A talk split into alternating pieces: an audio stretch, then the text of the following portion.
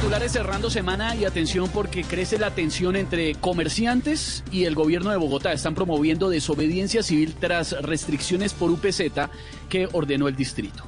A ver, a ver, a ver, a ver. Miren, hermanos, se ponen desobedientes y pasan de estar encerrados por UPZ a estar encerrados en la UPJ, mi hermano. No, no, no, no, no.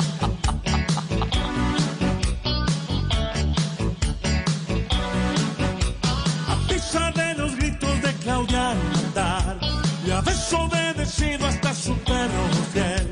Hay mucho regaño, pero ya que, y aunque se despeluque hoy esta mujer, nadie quiere cantar y ahora salen a marchar.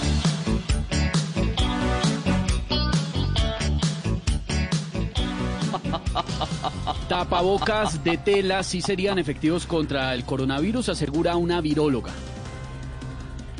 Sea de tela o quirúrgico, el tapabocas es como la Diana Esteban. Aprieta, asfixia, pero toca aguantárselo. Sí, señora, así es, Malú. Sí, toca.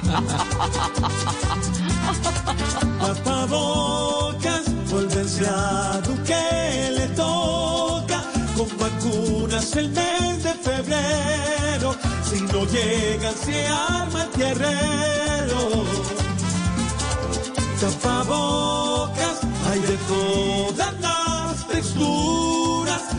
pido yo que existieran los que tapen lenguas que envenenan.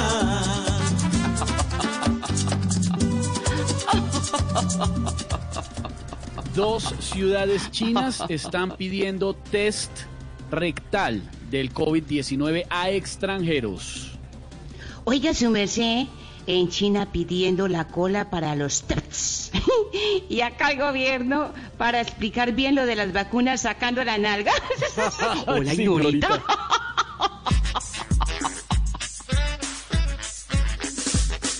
Ay, China, quiere que pele la colita todo el que llegue de visita. Así no sea un Juan Gabriel en las caderas. Hoy el turista solo espera que con este examen siquiera salga el de próstata también.